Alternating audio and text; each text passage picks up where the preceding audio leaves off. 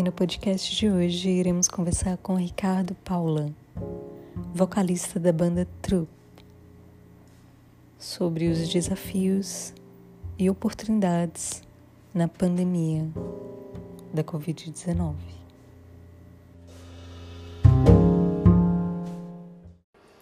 Bem, gente, meu nome é Ricardo Miguel, Ricardo Miguel Freire, né? É, a, eu tô até, hoje eu tô até. Eu cheguei do show agora, eu tô até com boné, né? E estamos usando, o papel de parede da trupe. A gente começou a, Eu comecei a tocar, na verdade, violão com 15 anos de idade, né? Quando eu comecei a tocar, tocava com alguns amigos, já toquei na igreja também, né? Quando a gente fundou a trupe, tem, vai fazer 10 anos agora de, de banda, né? Certo? A gente começou em 2011 Trupe mesmo começou em 2012, né? Então vai fazer 10 anos. E a gente toca um estilo pop rock, reggae, MPB, né?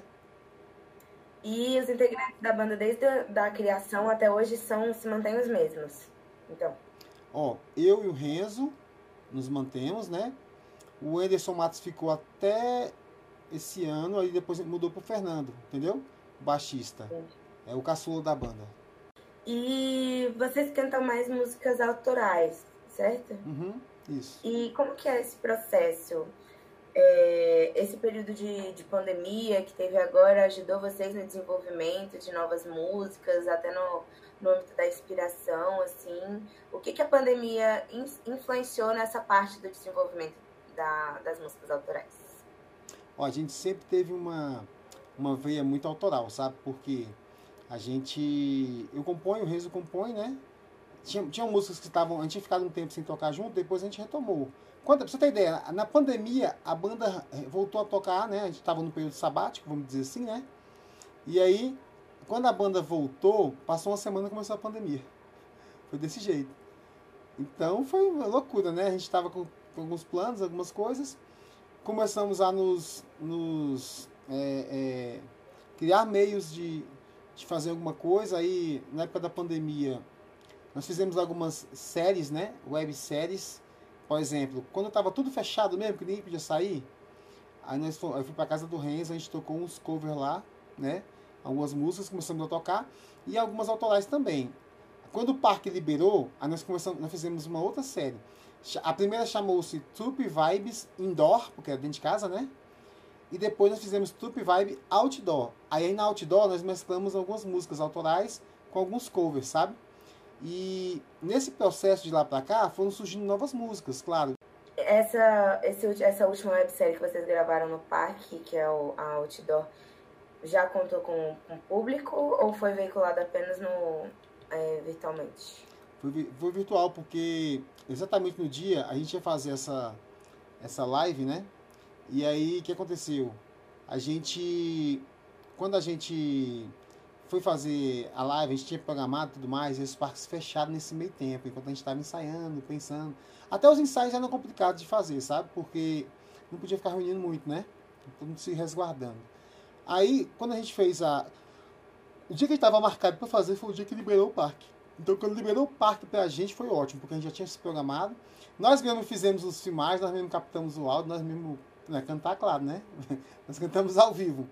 Assim, fizemos nós mesmos tudo, sabe? Todo o material de produção foi, foi, foi nosso. Mas não tinha público.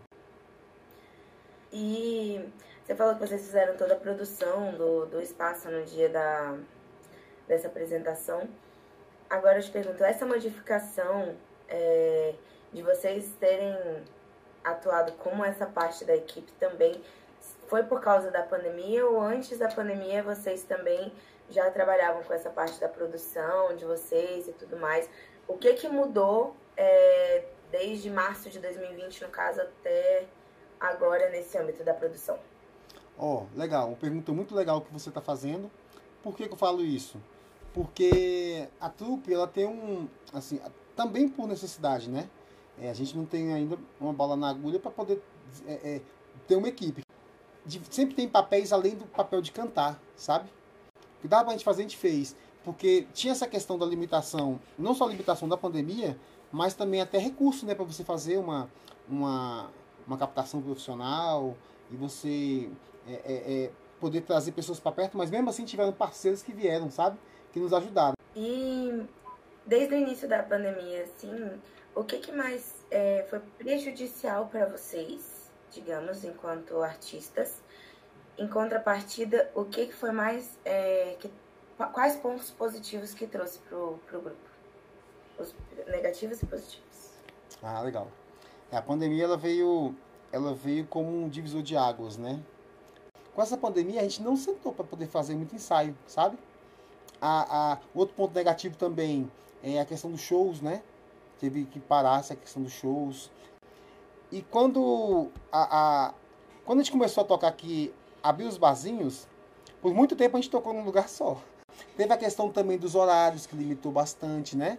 Então, aos poucos as coisas foram melhorando, mas no começo da pandemia rolou muito isso, sabe? De, de, de você ter que não, não, ter, não ter aberto agendas, né? Porque não compensava para a pessoa abrir. Agora já está mais tranquilo. Do ponto de vista positivo, do ponto de vista positivo, é, essa, possibi é, essa possibilidade de, de, você fazer materiais, de, por exemplo, live, né? A gente participou de muita coisa é, em 2020, 2021 ainda, né? Nesse contexto, muito material é, em muitos, muitos festivais. Teve, teve esse lado que foi é, é, acelerado, né? Foi startado essa possibilidade de você participar de alguns eventos, de algumas coisas online. Eu participei de alguns, teve alguns que foi de casa, teve uns que a gente foi até o lugar e gravou, passava ao vivo.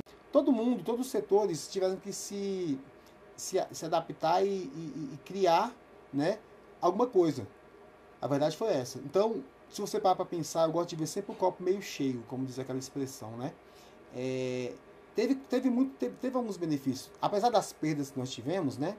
Nós conseguimos criar muita coisa nesse processo, sabe? É, as próprias séries mesmo que a gente criou, eu participei de, de lives, assim, muitas lives, assim, lives de amigos, lives. através desses, dessas, dessas participações, outras portas foram se abrindo, né? Outras possibilidades.